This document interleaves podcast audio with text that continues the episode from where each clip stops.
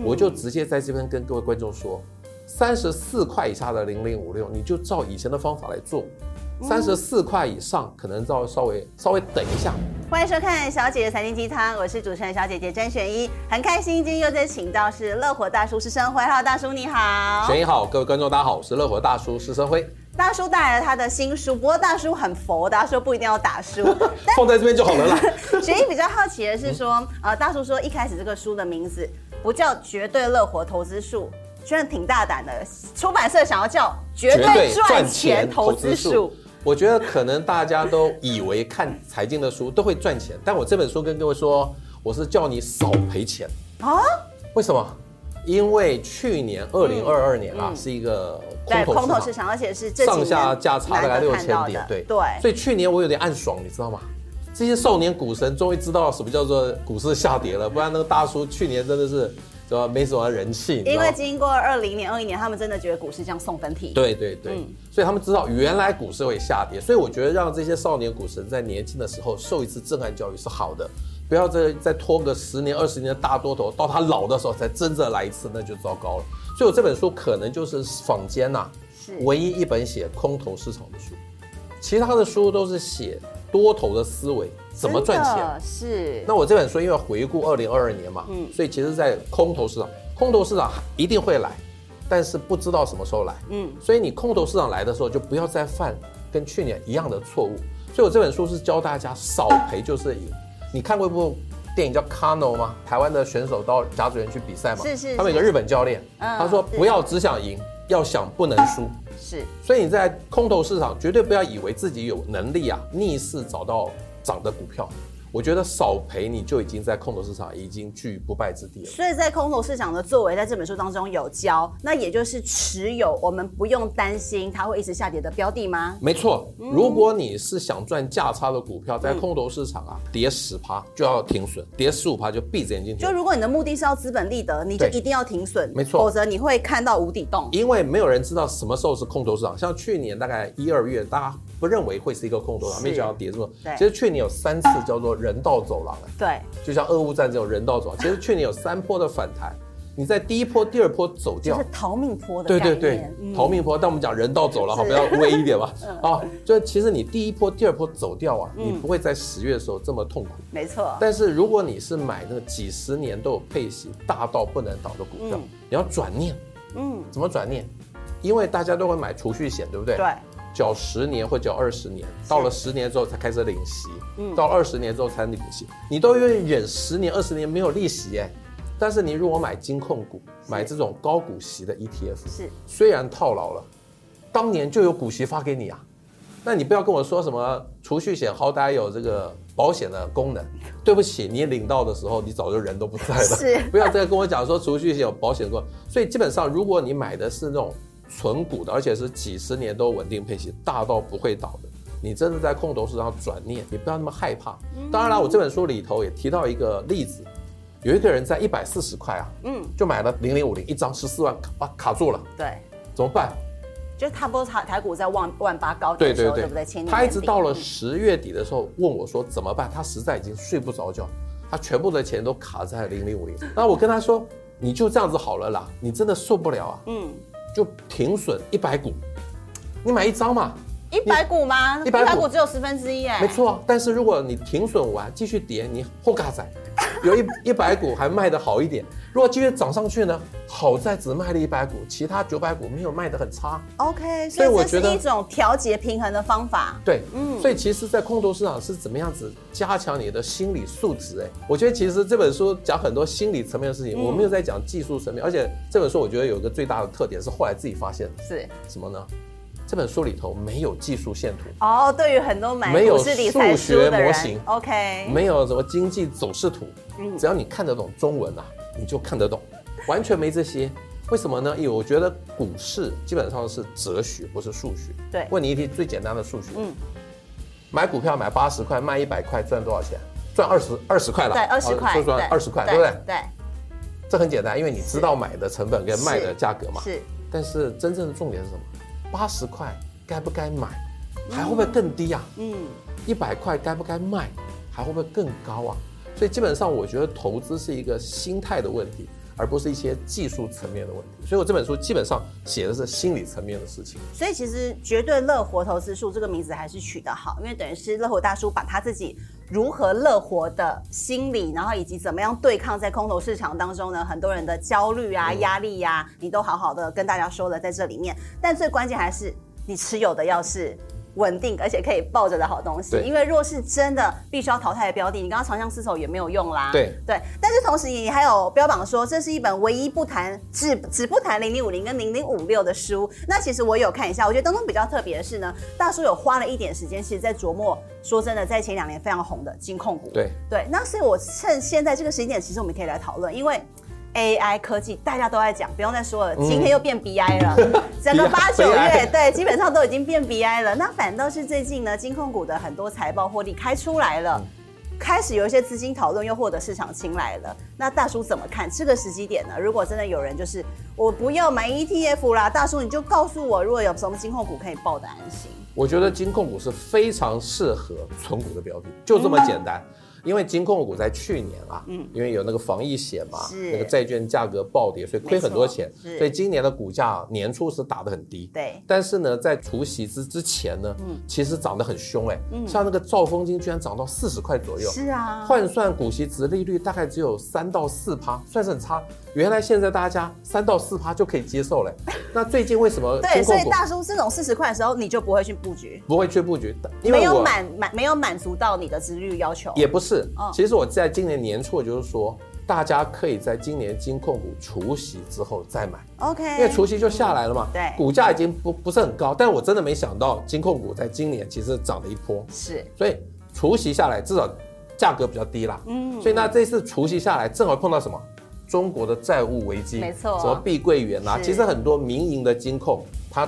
对中国的铺险部位比较大，但是关谷金控其实政策的关系或者比较保守，其实铺险部位不是很大。嗯，所以我觉得在这些金控股里头，以我大叔比较保守的个性来说，我会优先选关谷金控。就是大到不能倒的，嗯对对对，民营的金控比较积极，他们不会把获利通通拿出来发给大家，因为他要继续扩充嘛。嗯，那关谷金控其实是比较大方，赚多少就发多少，因为政府要钱呐、而且第二个，关谷金控的董事长对这个公司对这个股票的影响不大。是民营金控的董事长都是家族重要的成员，嗯，万一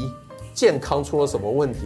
万一接班计划没有定好，其实影响很大，是甚至这些家族企业啊，它在别的产业也有布局嘛，嗯，万一在别的产业的布局有些亏损，也会影响到它金控的股价。当然了，我觉得民营金控的价格的想象空间比较大。没错，但是关谷金控就是很牛皮，是所以我大叔这种保守人觉得牛皮的股价其实是好的。那除了像刚刚提到的兆丰金，还有哪一些关谷金控？我觉得第一金啦、华南金、和库金都可以啊，那就四个，看个人八字就选一个喜欢我的，觉得 都都可以啦。那我觉得当然兆丰金是最大的啦，嗯一切以它做代表啦，马首是瞻。对，对。不过大叔刚刚讲的重点，牛皮，其实牛皮呢，也就是为什么它适合长报的原因嘛。嗯但是说到牛皮，这也包含的很多高股息 ETF，正是因为它牛皮，嗯然后它又有配息，所以很多成为投资人的喜好。但是我们就讲最经典的零零五六好了，零零五六或是零零八七对八。这一些高息 ETF 在今年都变标股了嘛，对也就是因为它的 AI 带动上去了。没错。啊对，其实为什么他们有这些 AI 概念股？因为这些电子股啊，以前都超牛皮的，嗯是都是电子代工嘛，对啊毛三到四嘛，没错但是他们配息很大方啊因 OK 为没有没有怎么样，没有成长的预期所，以这种就都被纳入他们这些选股的口袋所里以面。本来是对的，但是没有想到黄仁勋一来台湾说 “run don't work” 就开始狂飙了，嗯零零五六大家突然受不了了，以前是超牛皮，对不对？六月以前还是很牛皮，是七月开始变成是吧，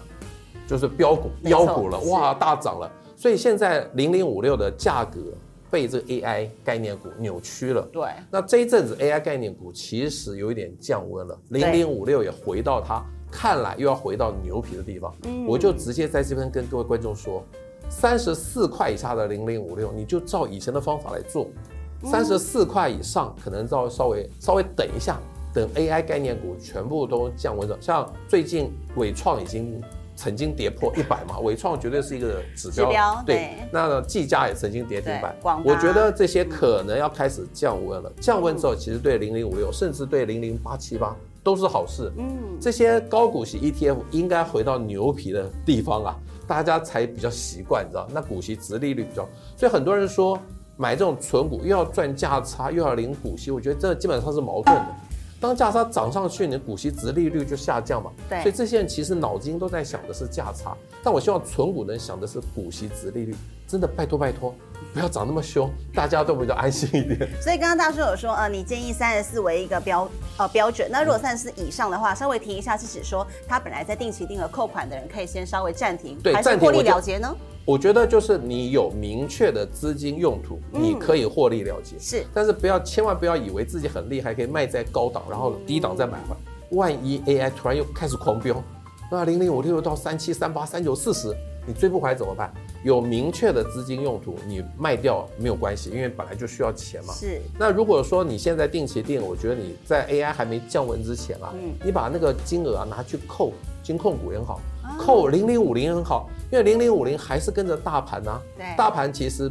比 AI 弱嘛，对，相对安定一点，是所以这个时候你把那个钱拿去扣零零五零也很好。这段期间就不要扣零零五六了，也不要扣零零八七八了。大叔讲的都够直白吧？真的真的。但是大叔刚刚其实也点出很多现在可能在看的观众心里，就是啊明明在存股，也知道是要领息。但是又很想要资本利得，很想要报酬率，很想要赚较差，所以现在呢，蛮多新档的 ETF 都说可以满足这两个需求。其实有非常多类似这样 ETF，甚至有呃月月配的 ETF，那或者说诉求说它其实用所谓的再平衡或这种等权重的机制，各式这样的 ETF 百花齐放。那如果投资朋友想要在这样的策略，大叔你觉得要怎么观察或怎么选？好，我觉得现在百花齐放，ETF 已经是显学。嗯对那每一只新的 ETF 它有一个目标，对，市值型的、价差型的一定要打败零零五零，高股息的一定要打败零零五六。所以他们在开始设计的时候，他们的组合就已经回测以前的数据，就一定要打败五零跟五六嘛。是如果你连五零跟五六都输，谁要买你的新没的错 ETF？对所以他们现在变种越来越多，其实已经离开 ETF 的初衷了。当年 ETF 的设立的那个理念，嗯初衷初衷是要什么？贴着大盘，复制大盘，对分散然后风险对，不要再选股。是零零五零、零零六二零八都符合，其实零零五六不符合复制大盘，它已经有一个人为判断，就是预因为它估是未预来估。未来三年的股息，对然后才对拿纳进来。对对嗯对，所以零零五六已经只符合不再选股跟分散风险分散风。但是现在有最新的高股息股叫零零九二九，我就我就直说，对它是高股息，又加上它通通买的是电子电子股股，所以它连产业风险可能已经不不存在了。嗯因为零零五六、零零八七八、五零六二零八，他们是所有的产业都有，所以就完全分散风险。但是零零九二九就锁定在电子股了，对电子股好，它当然好；哎是嗯万一电子股不好，它当然会不好。这已经真的是变种再变种了，高股息还加上一个主题型，对对，我觉得这个大家就要去怎么样？我觉得要观察了。那还嗯有，其实每一档新的 ETF 现在都很红啊，是下面一个问题是人性的问题，难道你现在要把五六跟八七八卖掉去买新的吗？嗯还是你买五六八七八，然后再买这个新的九二九、九一九、九三二，对，好一大堆，这对种吧，对这种搭配起来的越来越做法多嘞呢。其实以前我们买 ETF 就是要寻求一个简单，对啊不要管理那么多。你现在可能要买到十只 ETF，你管 ETF 跟管以前个股一样 的。那真的难道下一次又有一个新的出来，然后又打败了零零九二九，你要把零零九二九换掉，再换到新的吗？嗯我觉得这不是买投资 ETF 的初衷哎，我们就要求简单。所以我觉得你第一个，如果你已经有五六跟八七八的话，嗯，有高息的了。其实不太需要再去买新的。嗯 OK 嗯但你如果都没有买过五六跟八七八，你就买新的没关系。我觉得还配一个五六跟八七八，为什么？五六跟八七八是历史时间最久的 OK 嗯相对稳定。像以前有个叫零零九零零，也是很红啊。对有一次除高夕息十二趴的股息是值利率是就暴跌啊，因为它有一个问题就是它的周转率太高嘛。嗯没错，对不对？周转率高也不是 ETF 应该有的特色啊。所以我就觉得面对这么多的新的 ETF，大家心态要稳住，是可能要观察一阵子，而且一开始很多的宣传啊什么，甚至一开始一定要怎么样，绩效很好嘛，不然没有人要买。像以前有一些甚至夸口说可以打取代零零五零的，我就不能说哪一只了。现在那个资产规模只剩四亿，掉到一以下会下市。嗯，所以我觉得如果你买新的没有问题，但是我觉得你买老牌的五六或八七吧，买一些平衡这个 ETF 的风险。甚至如果像大叔讲了，现在可能有人手中真的如你所说，他有十档 ETF，他什么都买。不过我们摊开看背后持股，基本上是非常相似的。啊哈因为说真的，大盘在涨的时候，台股强了也就那几只。对对，对，所以这个是不是也要避免，就是不要重复风险，然后去想自己的初衷，还有你提到的流动性也相当的重要。对，我觉得就是观察，如果最最后流动性变成一天只有一百张、两百张这嗯种 ETF，真的就不要再碰了。是，那如果说像九九九它是纯电子嘛，那有人就说，那我也很喜欢大叔的呃，说零零五六或零零八七八的概念，你会建议他用搭配的方式来选，然后他最多不要买超过几档 E ETF 吗？我觉得是这样子啦，嗯你如果手上是金融股的话，对，你就买零零九二九好了，也是一种分、分散风险。嗯金融配电子九二九对里头没有金融嘛？对嗯那你刚刚说买金控股，不管买那个兆丰金啦，还是第一金啦对，你是可以买个九二九，因为你还有电子股的一个怎么样分散风险、啊，是可以自己做这个事情。嗯那你如果买了金控股，你要不要买五六呢？要不要买八七八？那里头其实有金控股啊，是可能有点重复。我觉得或许金控加九二九是一个可以那个的选项。是，所以其实投资人还是要理解 E ETF 这背后的持股，还有它的选股逻辑，不要觉得自己好像什么都买，然后分散了风险，但事实上还是聚集在同一个产业，那这样就丧失了 ETF 的初衷。对，所以非常谢谢大叔今天来节目的分享，小姐财经，那我们下回见，拜拜拜拜。